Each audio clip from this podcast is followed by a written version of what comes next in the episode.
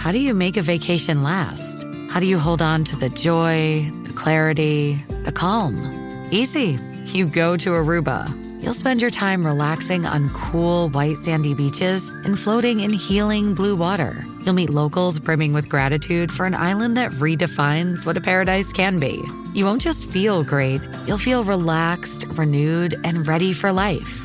That's the Aruba effect. Plan your trip at aruba.com.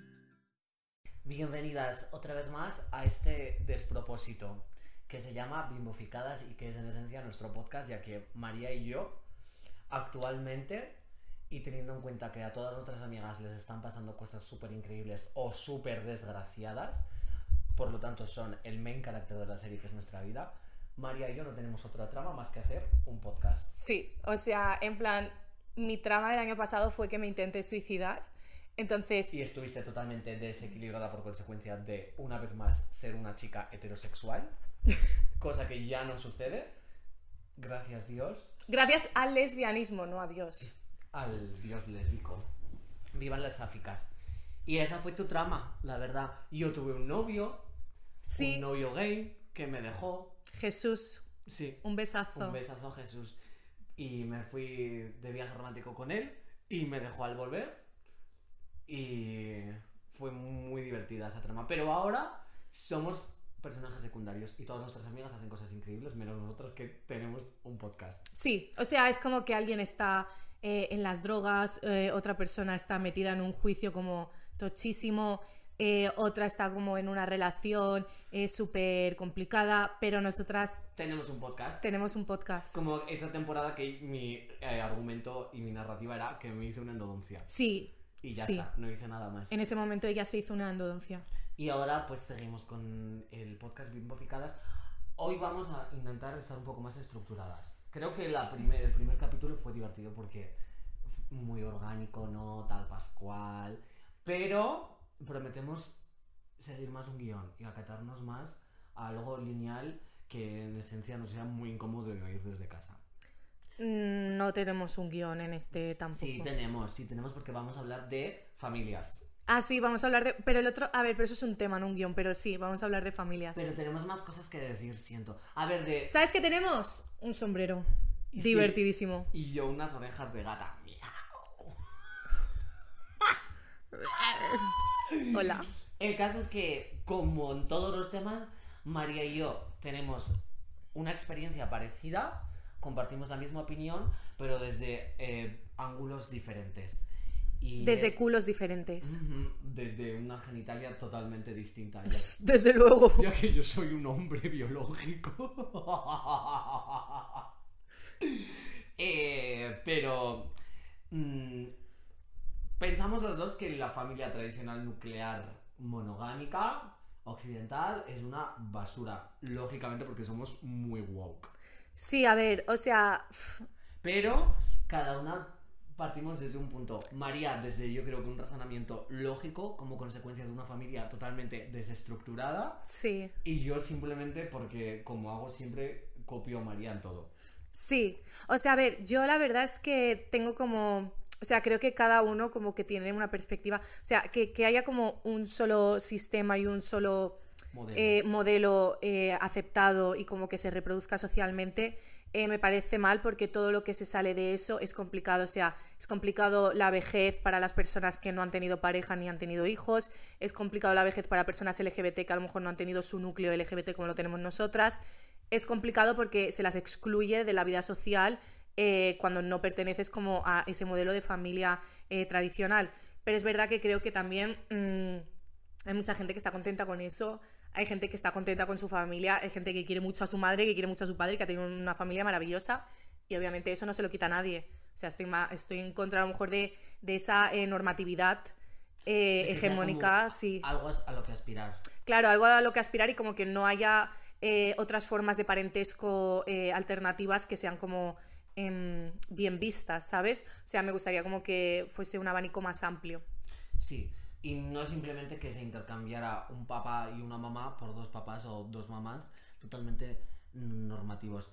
Está muy bien, no es la, crítica, pero ampliar el modelo de la familia yo creo que no solamente es...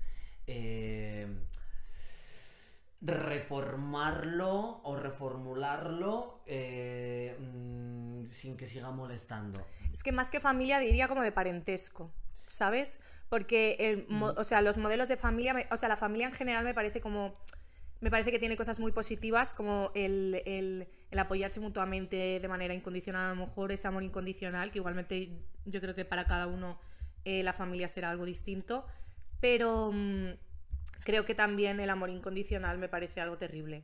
O sea, ¿cómo coño vas a querer a alguien que te ha tratado fatal? En plan, mándalo a la mierda, da igual que sea tu padre, tu madre, tu hermano, tu ¿Cómo tía. vas a querer a tu hijo que es un nazi asqueroso? Claro, o sea, ¿cómo vas a querer a alguien eh, que no te hace que tú le quieras? O sea, en plan, si tú no puedes sentir eh, ese amor por esa persona de manera como eh, Genuina. genuina, en plan de, de, de que esa persona te está dando amor y tú lo estás recibiendo y tú también se lo estás dando, eh, porque es por las dos partes de manera bilateral, eh, con, ¿por qué coño tienes que querer a alguien?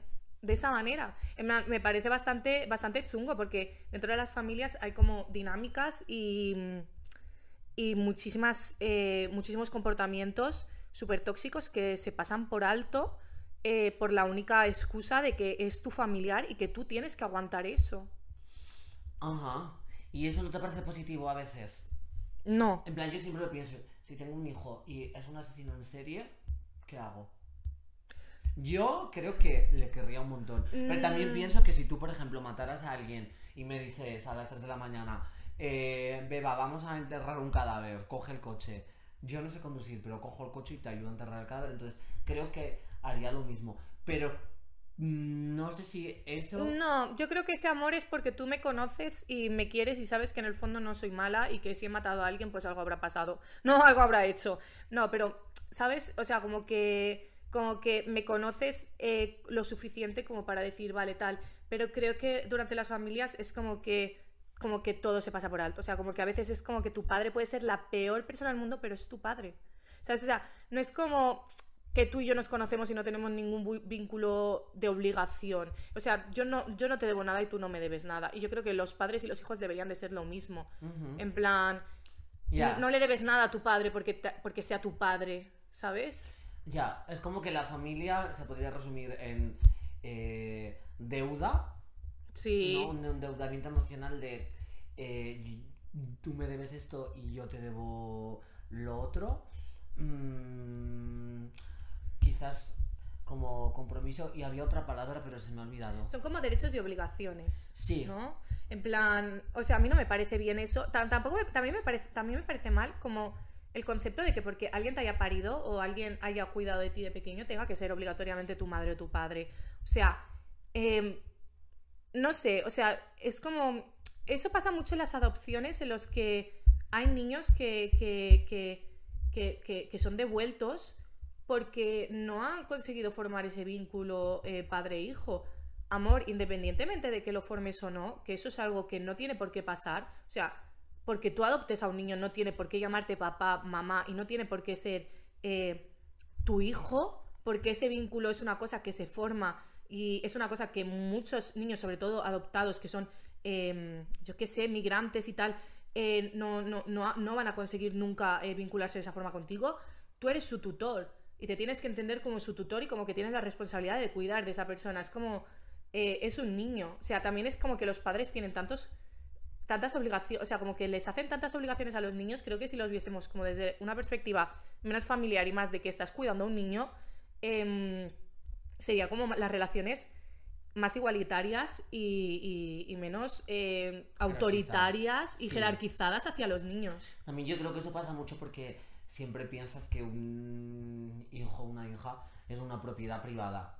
Como que sientes que te pertenece. Y yo creo que en realidad son eh, ciudadanos y ciudadanas con su autonomía. Es cierto que bajo una tutela y mm, con una serie de cuidados que tienen que abordarse de una manera muy específica. Pero a, a mí me da mucha rabia y me daba mucha rabia cuando me trataban de una manera paternalista, que creo que es algo que pasa mucho con las infancias trans, como de que no sabes lo que quieres porque eres muy pequeña. Pues no lo creo, la verdad. A lo mejor sabes que eso es lo que quieres en ese momento y luego cambias de opinión, pero no me parece que eso se deba eh, a una mm, falta de madurez o si se debe a una falta de madurez, no me parece que sea menos legítimo. Creo que sencillamente debería descentralizarse la autoridad. Y eso es a lo que me refería con que mm, cuando hablamos de reformular la familia, no basta con decir, pues que no sea institucionalmente heterosexual. En plan, es que puede seguirse perpetrando las mismas dinámicas opresivas con los padres homosexuales. Pero es eso, que si tú cuidas a una persona... No Eso pasa en Me Cambio de Familia. Me Cambio de Familia, hay un capítulo en el que una pareja LGBT, en plan, dos gays, eh, que tienen un hijo adoptado como de Ucrania, eh, se intercambian con una familia religiosa. Es súper buen capítulo. O sea, y son tan misóginos esos gays. Plan, tan misóginos. Es como, me importa una mierda que seas gay, ¿sabes? Ujú. Ya, como que simplemente porque haya sido algo a conquistar, el hecho de que se te reconozca como familia, no quiere decir que sea un prototipo revolucionario. O sea, yo creo Exacto. que nuestro punto contra la familia no va de una reforma, sino de un cambio de raíz.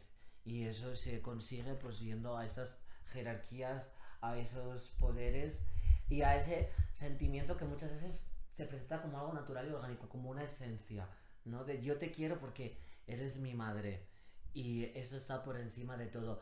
Pero es que el, el amor se construye y Mm. a lo mejor no has construido algo y has cuidado de esa persona muy bien, pero es lo que tú has dicho, que no, no le debes nada ni esa persona te debe nada a ti. O sea, creo que un padre que es tu tutor sí que te debe algo, en plan. O sea, te debe muchas cosas, de hecho, eh, que es el cuidado Sí. mm, y el amor. O sea, el amor en plan. mm, de, de- de- de- cuidarte, de tratarte bien, de, de responsabilizarte de ti, de tener una infancia eh, sana y feliz, etcétera, etcétera. Creo que eso sí que es responsabilidad de un padre, eh, porque, porque te estás responsabilizando de tu hijo, pero eso no significa tampoco que tengas que ser súper autoritario eh, con tu hijo o, o no tenerle en cuenta en sus decisiones, porque al final es una persona que es em, activa en plan, o sea, tiene su, su, su, desarrollo, eh, tiene su desarrollo mental, eh, puede pensar las cosas de diferentes perspectivas, va a ser diferentes personas a lo largo de su vida. Y, y hay que escucharles. O sea, no solo hay que escucharles, en plan, es que no, no es que tú dirijas a un niño, es que le tienes que acompañar. Al menos esa es mi opinión de, de- a mí nunca me ha gustado como las, prohibición, las prohibici- prohibiciones y todo eso. Y también es verdad como que me surgió un debate el otro día que era como, en plan, cuando, ¿te acuerdas cuando estábamos en el, en el burger que, que había como una chica em, con sus hijos, una mujer con sus hijos, Sí. y había un chico eh, que era drogodependiente, Y se quería pinchar caballo. sí, se quería pinchar delante de los niños y tal. Y es verdad como que em, ahí tuve yo como una de esto, porque es verdad que yo le dije al tío que no se pinchase delante de los niños, ¿vale? Pero porque vi como que la madre estaba incómoda, como que él se puso al lado nuestra adrede, estaba sentado en, con nuestra mesa del Burger King. Ajá. Entonces, como que yo tenía el derecho porque estaba invadiendo mi espacio, pero sí que es verdad que creo que al final em, es violencia como que, que los niños van a tener que entender. O sea, es una violencia que también vemos en la calle cuando vemos a gente eh, pues que a lo mejor vive en la calle en situación de pobreza o gente que está súper borracha o, o- o gente que, que cuando vas a un bar eh, está mal, está violenta o está... Y son cosas que al final... em, no sé, en plan, ocultarle a los niños, creo que es más fácil como explicarlo y que lo entiendan, porque al final es una violencia que van a acabar también viendo ellos a diario y van a tener que, que llegar a entender, más que además como apartarlo como si no formase parte de, de la vida. Claro, que proteger no es esconder las cosas debajo de la alfombra, No. sino mm, explicar por qué eh, eso está ahí. Claro, claro, o sea que eh, evidentemente me parece bien como que Sí, no se les exponga. no era apropiado y Claro. era una situación muy desagradable. Igualmente creo que, que está bien que no se les exponga según qué situaciones, pero también creo que, que- que hay co- cosas que, no se les debe ocultar porque son del día a día. Eh, son realidades y son realidades diversas y al final... Como cuando eh, todo este revuelo de que Aitana ahora es sexualmente explícita en Pero sus conciertos. eso es tan un boulo, en plan, o sea, esto, esto cuando Un salga... bowl of eh, a un, bo- un a. Babbage. No, pero esto es como super bulo, o sea, esto es porque la gente empezó a decir mierdas en Twitter, pero en Sí. plan, No, coña, en A plan... mí me gusta pensar que realmente vino una madre y quedó escandalizada porque su hija de 7 años dijo que era una yegua tragalefas después de ver a el concierto de Aitana. A mí también me gusta Pero pensarlo. es que imagínate que esa niña dice, mamá, soy un monstruo ninfómono por culpa de Aitana, porque he visto esto. ¿Cuál es tu agencia real? O sea, verdaderamente tienes como que apartar todo lo que socialmente se considera eh, un estigma o algo problemático solo para proteger a las infancias o es más fácil aceptar que hay sexualidad que, ojo, no es lo mismo cuando yo me iba al colegio en el bus y un hombre se masturbaba a mi lado, en plan... Ya, eso es violencia. No estoy hablando de eso. Explícita hacia ti. Exacto, pero que sepan lo que es el sexo, que eh, sepan lo que es la violencia. Hay mil formas de trasladar un mensaje de una manera que sea asequible para personas que a lo mejor no tienen el mismo esquema mental que un adulto por cuestiones eh, obvias. Pero de es que desarrollo. pasa todo el rato eso. Y mm, la gente con problemas con las drogas mm, a barrios marginales. Claro. A barrios marginales. Todo donde Los no se vea. A barrios marginales. Las residencias de ancianos. Esto, mira, por ejemplo, en Mallorca la estructura como urbanística es súper, súper, o sea, súper fuerte porque es como que el hospital, la residencia de ancianos, luego una residencia que hay para personas discapacitadas eh, y la cárcel están todas en el mismo espacio, Alejadas del centro. alejadas del centro. En En la plan, periferia. es como que todo está en un mismo espacio. O sea, ¿por qué se le tiene que ocultar la muerte a un niño? ¿Por qué se le tiene que ocultar cosas que, que al final son parte de la vida y que ellos a lo mejor van a entender de otra forma y va a ir evolucionando su pensamiento hacia eso? pero que al final son símbolos eh, y son experiencias que todo el mundo vive y que, y que, y que, y que, y que son necesarias, o sea, necesarias, en plan, la, la muerte es inevitable, por ejemplo, ¿sabes? Y, y eso yo creo que también pasa mucho con los gays y con la gente LGBT, que los padres es lo típico de, es que no tienen por qué ver esto, es que no tienen por qué entender esto. Pues ¿por qué? ¿Por qué mi hijo no puede eh, ponerse a ladrar con un furry que va de la correa de su amo? Sé qué vídeo es allá o mm, este oso que va con un arnés. Pues es que no veo el problema. Quiero decirte, mm, por ejemplo, siento que toda la industria de la belleza, eh, mm, que la gente cis heterosexual tiene comportamientos más de grooming y como de una cultura de la pederastia más latente y nadie le presta atención simplemente porque está normalizado y entra dentro de un canon estandarizado. Pero cuando es una sexualidad que rompe con eh, los estándares, que es LGBT, que es queer, que se aleja de lo que está socialmente estipulado, es visto como algo perverso, como negativo y como algo que jamás remotamente podría entender un niño. Y mm, es que siento que hay experiencias mucho más violentas. Yo habría agradecido un montón que me hubieran explicado como la sexualidad, que me hubieran explicado eh, eh, que me hubieran ayudado a establecer unos límites, a entender mi cuerpo, qué es el consentimiento, mm, por qué masturbarse no está mal, porque yo las primeras que me masturbé, y historia la sabes, pero tenemos una audiencia que complacer, me masturbé y me puse a llorar y se lo dije a mi madre. Se lo Y una vez... Yoli. mm, Yoli, un beso. Yoli, un beso. Un besazo. Nunca hemos hablado de este tema, mi madre y yo. Jamás. Pero os prometo, estuve dos meses. Una vez pensaba que tenía papiloma humano. Vale, chicas, yo una vez follé en Jabo y le dije a mi madre que había follado en Jabo. Tenía ocho años. O sea, no, no era follar, en plan ponías eh, Bobando. bobando, porque era como la palabra que no, no. O sea, era como el águila para nosotras, ¿sabes?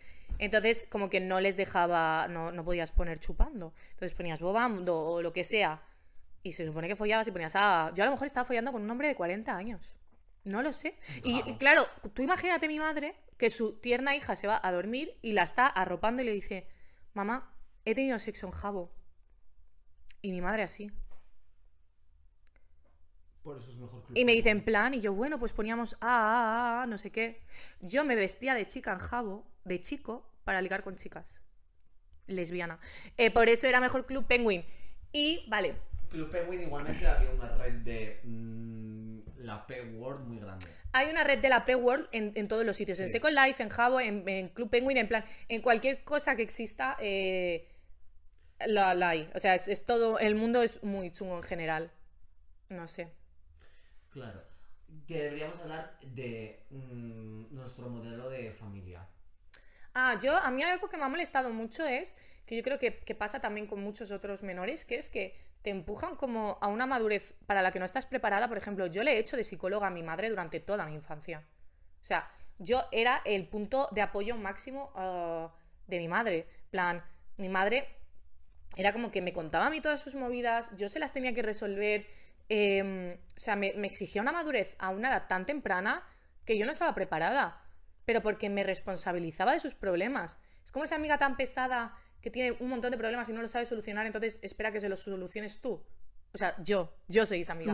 Tú, cuando te pones un zapato incomodísimo y sales de fiesta y te digo, María, ese zapato te va a hacer daño, me dices, da igual, voy muy guapa. ¿Y qué pasa? Que conviertes ese problema y esa decisión tuya en la responsabilidad de todo el mundo. Sí, ¿Y es- quién sí. se tiene que ir a casa? Yo no, porque soy muy mala amiga y seguramente te he dejado tirada por irme con un sinvergüenza. Es verdad, es algo que hace mucho dejarme tirada. cumpleaños. En mi cumpleaños me dejó tirada para irse con un sinvergüenza. No era un sinvergüenza, era un game monísimo. Era, que, un, era, pa- era Alberto, Alberto, te queremos Alberto también. Agüero, Alberto, Agüero. claro. que está en Lisboa, Está en Lisboa, lesbiana en portugués. claro.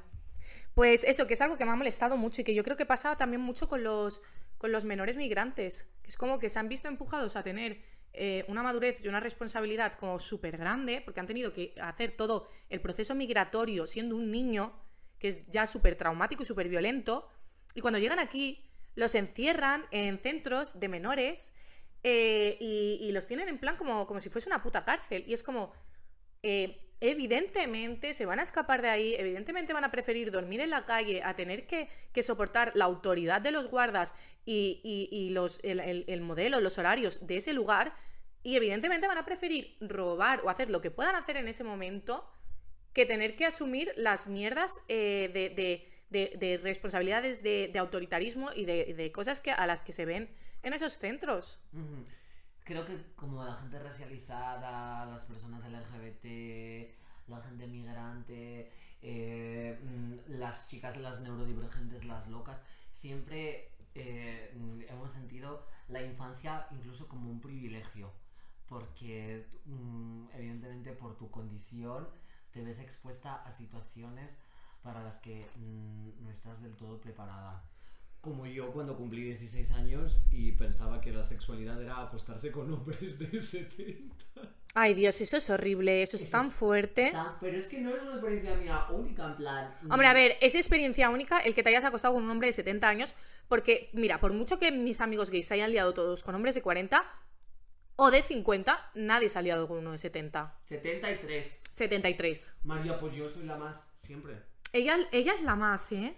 Yo di- cojo algo y digo, esto, pero... Al máximo. Exacto. Y a mí me parece muy gracioso porque siempre se habla, yo creo que desde una perspectiva muy freudiana, de los daddy issues y de cómo buscas la aprobación de una figura que representa esa paternidad ausente o autoritaria, esa validación masculina que no has tenido de tu padre, de tu abuelo. Y en mi caso particular es que mm, mi abuelo me ha querido mucho, mi padre me ha querido mucho, siempre he tenido una familia muy estructurada y aún así dije, a acostarme con hombres de 70 años. Totalmente. Y yo, por ejemplo, mi padre no me quería una mierda. Mi madre, eh, pues, me quería como podía la pobre. Y no he tenido como el cariño de ningún familiar cercano. Pero no me he acostado con ningún viejo. Fíjate tú. En plan, ¿Sabes qué no. pasa? Que soy generosa, María.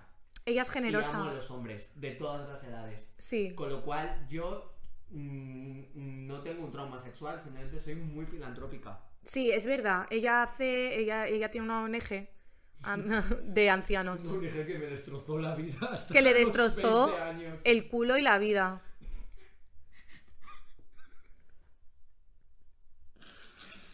¡Te odio tanto! Em, pero sí, y es que a pesar de haber tenido una familia muy estructurada, por como mi condición de LGBT y las expectativas de lo que se supone que debía ser mi vida sexual, mi manera de desarrollarme, e influenciada por esa clandestinidad, ¿no? Eh, esa cosa turbia y esa primera interacción que siempre es sexual cuando eres una persona gay, eh, una persona eh, trans, alguien disidente que está descubriendo su identidad o su orientación sexual, siempre eh, el primer contacto es mediante el sexo, aunque no haya un acto sexual, pero la primera forma que tienes, al menos cuando nosotras éramos más jovencitas, ahora supongo que habrá cambiado mucho gracias a TikTok y a que todo el mundo se autodiagnostica. Uf, qué fuerte es TikTok, ¿eh? Es como. No tengo padre, me salen 50 vídeos de, de gente que no tiene padre. Hmm. Y a veces está bien, pero a veces. A veces es raro. Sí. Pues eso, como que siempre. ¿Cómo identifico yo a alguien que para mí es un safe space siendo LGBT? Sabiendo que le gustan los chicos o sabiendo que esa persona eh, mm, le gustan las tanas. Y a lo mejor ni siquiera es un safe space, probablemente sea un guarro que te está haciendo grooming. Guarro. Efectivamente, era Un guarro. bisexual guarro. Siempre es un bisexual guarro. Siempre es un bisexual guarro. Siempre. Un- pongo un problema, te puedo asegurar que la respuesta a ese problema es un bisexual guarro. Siempre- La respuesta no, el, el motivo. La Amor, causa. seguro que. Es que voy a decir algo. Dilo. Si no, si no es guay, Lo voy a decir, co- lo voy a decir como de manera como, como fina, que es que seguro que las grandes guerras las han empezado bisexuales guarros. Estoy totalmente de acuerdo. Alejandro Magno era un bisexual guarro. Pensaba que ibas a decir Alejandro Sanz. Ojalá, me encanta Alejandro Sanz. Ya, esa gran guerra que empezó Alejandro Sanz. La guerra por ser el artista con más Latin Grammys del mundo. El más hot de todos. Total, un besazo a Alejandro Sanz. Ya David Bisbal. También. Eh, pero eso, que también el punto de lo que estaba diciendo es que se presenta la familia estructurada como la solución a todos los problemas y a salvaguardar perfectamente la inocencia y la candidez de las infancias y nada más lejos de la realidad porque precisamente el problema de la familia estructural, uno de los problemas es que se centraliza toda la responsabilidad en esa familia. A lo mejor ni está preparada para eh, cuidar de esa infancia, a lo mejor ni siquiera quiere cuidar de esa infancia, no siente ese vínculo, mm, quizás sea totalmente mm, catastrófica, porque es que la familia es un órgano A ver, y que la violencia, que la, que la infancia tampoco, en plan, o sea, a veces idealizamos tanto la infancia, en plan, la Sí. infancia tampoco es inocente Como al que tiene que 100%, ser, o sea, no es, eh, no es como súper pura, en plan, todo el mundo eh, puede hacer cosas malas en la infancia, todo el mundo comete errores en la infancia, eh, todo el mundo tiene malas experiencias en la infancia, esa cosa idílica cuando los psicólogos se ponen a hablar, bueno, pues tu niña interior, eh, vamos a hablar con tu niña interior, no sé qué, no sé cuántos. En plan, también a, mí eso me da un mal rollo, tío. Qué puta niña interior, me cago en la hostia, en plan. O sea, eres, eres una puta adulta. O sea, eres una puta adulta que estás empeñada todo el rato en revivir tu infancia porque la recuerdas con mucha añoranza y con mucho cariño porque viviste tus primeras cosas y, y tienes un amor absoluto a esa infancia. Pero también te pasaron cosas malas, también pasaron cosas eh, problemáticas, igual que te están pasando ahora, y la persona que eras en ese momento no eres la persona que eres ahora porque estamos en constante cambio eh, somos diferentes personas y, y- y- y esa niña de la infancia no va a sanar lo que tú eres ahora. O sea, puede ser que tengas heridas del pasado que vas arrastrando, pero eres tú la que tienes que trabajar con, con tu yo de ahora, ¿sabes? De hecho, mm, yo siento que cuando me acosaba con todos esos pederastas, era menos problemático en ese momento que ahora. O sea, eh, como yo lo percibía. En, en- digo en mi caso. Como que en ese momento para mí no era un trauma. Porque no era capaz de. Amor, pero eso es porque estabas disociada, perdida. O sea, eso no, No, tiene nada que no ver. es porque estaba disociada, es porque tenía un serio problema con el alcohol y bebía como un cosaco. Amor, ¿el alcohol te hace disociar? Eh, amor. ¡Amor! Eh, vale, menuda puta rarita. Weird. Such a weird. Such a weird. ¿Qué va? En plan, yo también lo pienso y yo digo, "Pf, yo las cosas que aguantaba de pequeña, o sea, como de adolescente, o sea, he tenido, he estado con chicos que me han tratado tan mal y ahora es como que alguien me trata un poco mal y me pongo a llorar. Y A lo digo, mejor es por eso. Em, creo que en ese momento disociaba mucho.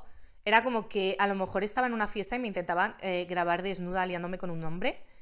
Y al día siguiente iba a clase y saludaba a esos chicos que me habían intentado grabar. En plan, hola, ¿qué tal?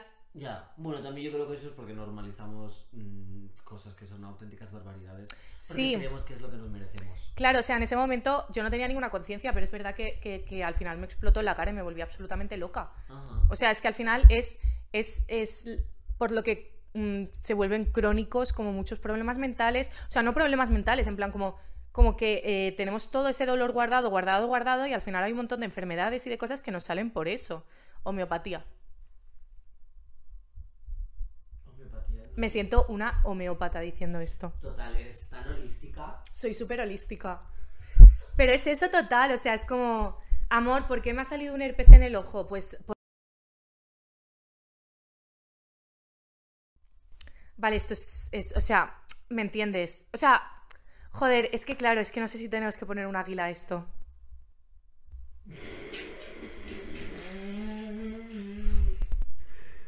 ¡Wow! Claro. No entiendo el punto. Claro, o sea, yo qué sé, pues porque hay tantas mujeres que tienen lupus, muchas mujeres que tienen. eh, ¿Cómo se dice? No me va a salir el nombre porque soy tonta. Sé lo que quieres decir. Enfermedades crónicas que al fi- Fibromialgia. Fibromialgia. que De hay hecho, como... hay, un- hay muchos estudios que relacionan la fibromialgia con la violencia de género. Por eso, en plan, que hay como muchas mujeres como que se guardan el dolor eh, que han sufrido durante toda su vida y y luego eso se...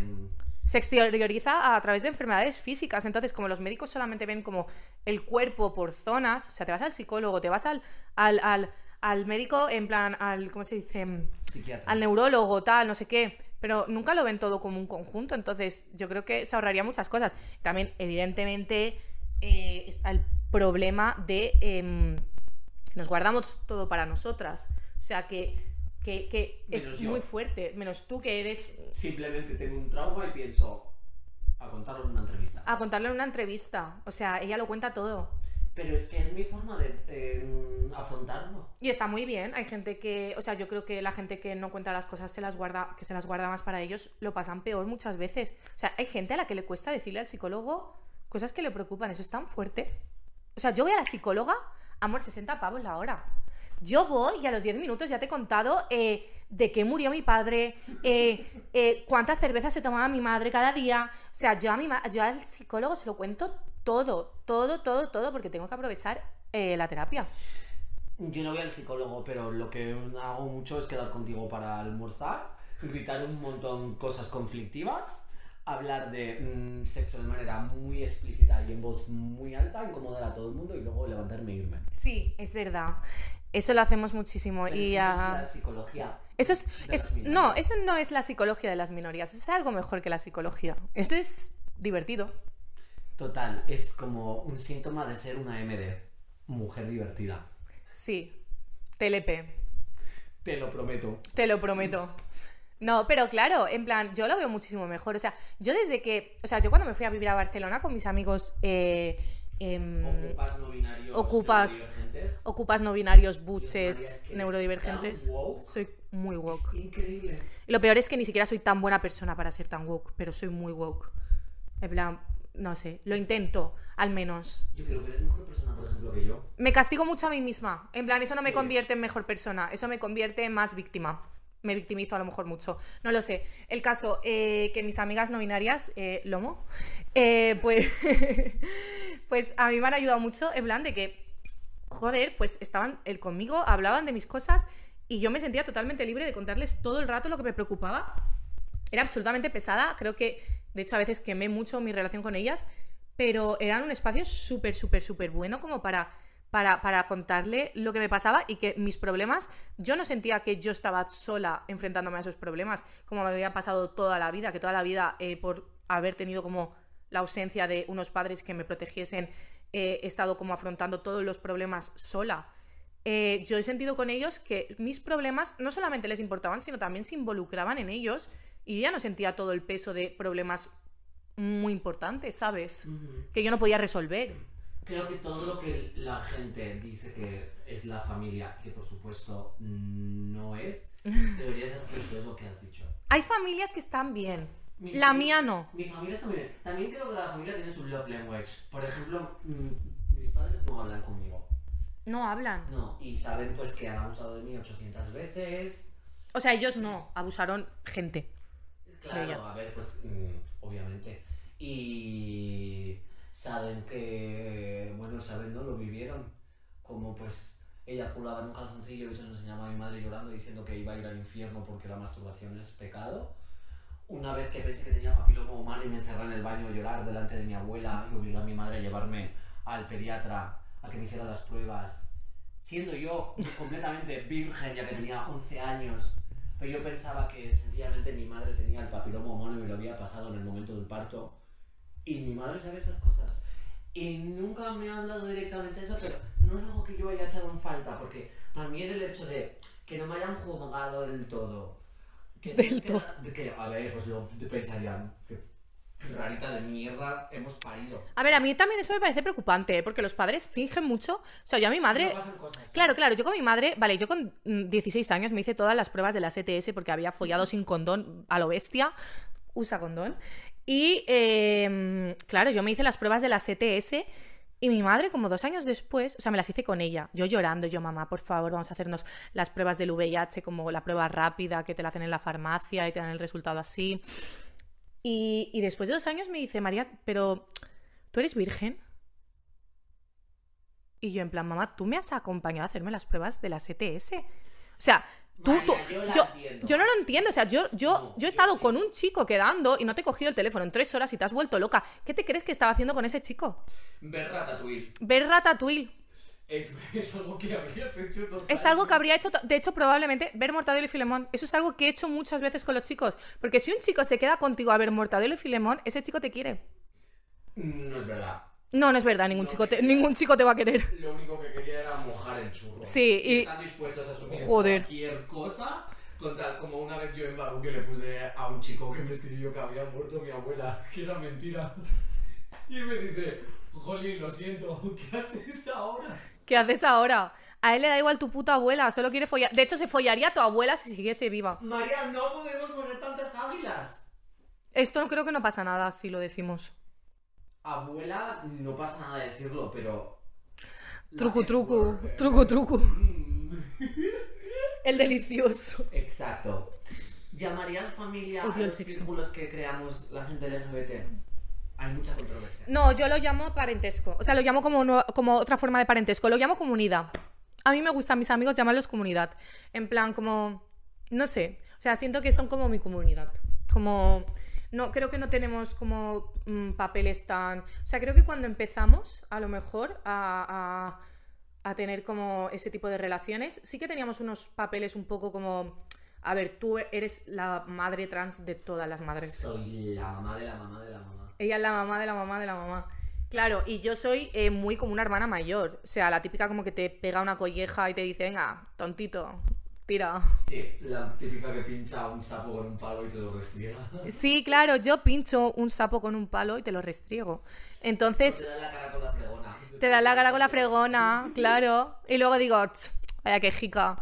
Entonces, yo soy muy hermana mayor, pero es verdad que creo que a lo largo del tiempo y cuando van sucediendo otros problemas, como que se van invirtiendo los roles. Yo, por ejemplo, eso lo he sentido mucho con mi madre también, ¿eh? O sea, mi madre, yo he sido la madre de mi madre, mi madre ha sido mi madre, yo he sido la madre de mi madre y ahora mi madre y yo somos amigas. Hey, it's Kaylee Cuoco for Priceline. Ready to go to your happy place for a happy price? Well, why didn't you say so? Just download the Priceline app right now and save up to 60% on hotels. So, whether it's Cousin Kevin's Kazoo concert in Kansas City, go Kevin, or Becky's Bachelorette Bash in Bermuda, you never have to miss a trip ever again. So, download the Priceline app today. Your savings are waiting. Go to your happy place for a happy price. Go to your happy price, Priceline. Eso es muy guay. Sí, También yo creo que es una transición natural. Y eso también es un problema como que deberíamos abordar, que es pensar que las cosas son estancas y que mm, es un disparate intentar comprender, o sea, intentar eh, asimilar que si dos personas que van eh, eh, creciendo y evolucionando a la misma vez van a tener siempre la misma posición y el mismo rol y las mismas dinámicas de cariños y van a comportarse siempre de la misma forma. Mm, a mí me parece muy positivo que mi relación con mi madre cuando era pequeña a la de ahora haya cambiado y sobre todo con mi padre. yo creo que Que antes mi padre me generaba mm, mucho rechazo. También yo creo que porque pensaba que él al ser un hombre cis heterosexual, y también es verdad que él tenía tega marinera, no me iba a querer igual que él, por ejemplo, podía quererme mi madre. Y ahora a mi padre lo quiero un montón y nos llevamos genial y como que he entendido que mm, yo hice muchas cosas mal con él y estoy en un punto como de reconciliación y de comprender errores y no culparme a mí por haber hecho esas cosas y haberle percibido así y no culparle a él por haberle percibido así porque dije, es que imagínate que eres un tío de Castilla y León y tienes dos hijos y uno te sale mariquita maricón, que bujarra. trabaja en Kiko, en plan, gay. O sea, Frankie Grande. Es muy gay. Frankie Grande es el espectro más ínfimo en la escala de gay al lado de mi hermano. Su hermano es muy gay, en plan como que se pone como la bandera LGBT eh, Sí. con sombras. Sí. ¿Sabes? Con en sombras el- en el sí. ojo. Y yo, en plan, o tu hijo es muy gay y tu otro hijo es Samantha Hudson. Es una chica. Yo pienso, mi padre debería estar flipando, entonces mm, entendía como que estuviera incómodo en ciertos momentos, no lo justifico, pero mm, como que lo comprendo mucho y esto me ha hecho estar como en un punto más favorable. que, igualmente, si hubiera decidido mm, rechazar eh, ese afecto, criminalizarlo en algún modo, demonizarlo, alejarme de él, porque yo he percibido eso como algo hostil, que a mí me ha eh, supuesto un calvario, para mí está- es legítimo y está bien, porque si tú lo has sentido así, está ok. Y al final, pues el adulto es él. Pero, como soy tan woke, a mí me gusta tender puentes. Eres muy woke. En plan, o sea, evidentemente creo que un padre, cuando tienes un problema con tu padre, el puto problema es de tu padre. Te lo puedo asegurar. Hay mucha gente que dice, no, podría haber hecho esto mejor, cállate la boca. En plan, tu padre eh, es el que tiene que dar el puto brazo a torcer, porque es tu padre, porque es adulto y porque tú eres un niño. Y los niños hacen cosas de niños y los padres tendrían que hacer cosas de padres. Y ya está. Dios, su brazo a torcer, ¿eh? No quiero que piensen que la suena como que mi padre es muy homófobo. No, no, no, su padre es maravilloso. Yo digo en plan en general. Aquella vez que me disfracé de Dora la Exploradora y me llevasteis a un club horroroso lleno de gente heterosexual. Sí, era asqueroso. Y estuve tan incómoda que tuvo que venir mi padre a buscarme a las 3 de la mañana. Y yo iba vestida de Dora la Exploradora. Y no me hizo ninguna pregunta. A mí es que creo que, que- que es verdad, o sea, su padre es increíble. Ah, perdón, es que tenía un pensamiento. Eh, yo creo que algo como guay, o sea, es como pensar como, como que creo que como que otras formas de parentesco como que son más también como cambiantes. O sea, como que a mí también como que la permanencia eh, en el espacio de, de una relación me, me- me abruma un montón, en plan, amor, hoy te quiero, mañana a lo mejor no. Y eso, es- eso se tiene que aceptar. Es justo lo que he dicho hace dos minutos. He dicho exactamente eso.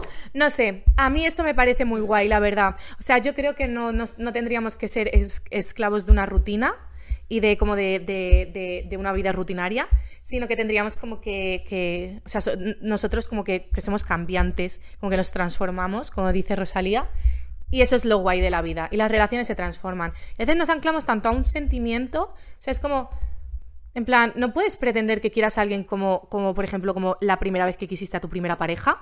No puedes pretender que quieras a alguien como quieres a tu madre. No puedes pretender que eso le pasa a muchos tíos y eso es raro de cojones. En plan, amor, ¿por qué te querrías follar a tu madre? Yo lo entiendo. Te quieres follar a tu madre. No, María, no.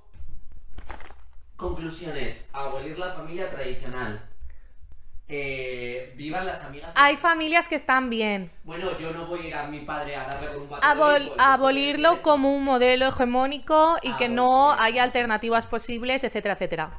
Abolirlo en el sentido de que sea una institución Tú quieres ser madre. aspiracional.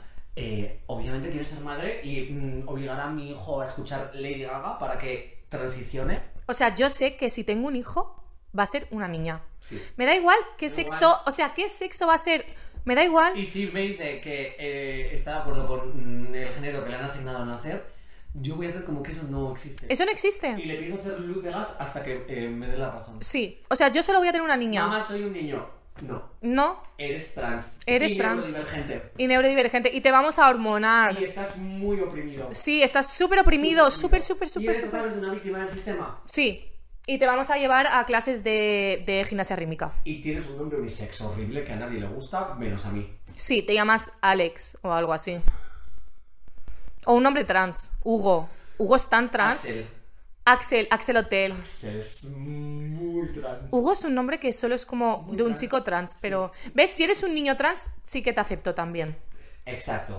Pero yo dudo mucho que yo, siendo lo gay que soy, tenga un hijo varón. O sea, muy raro sería.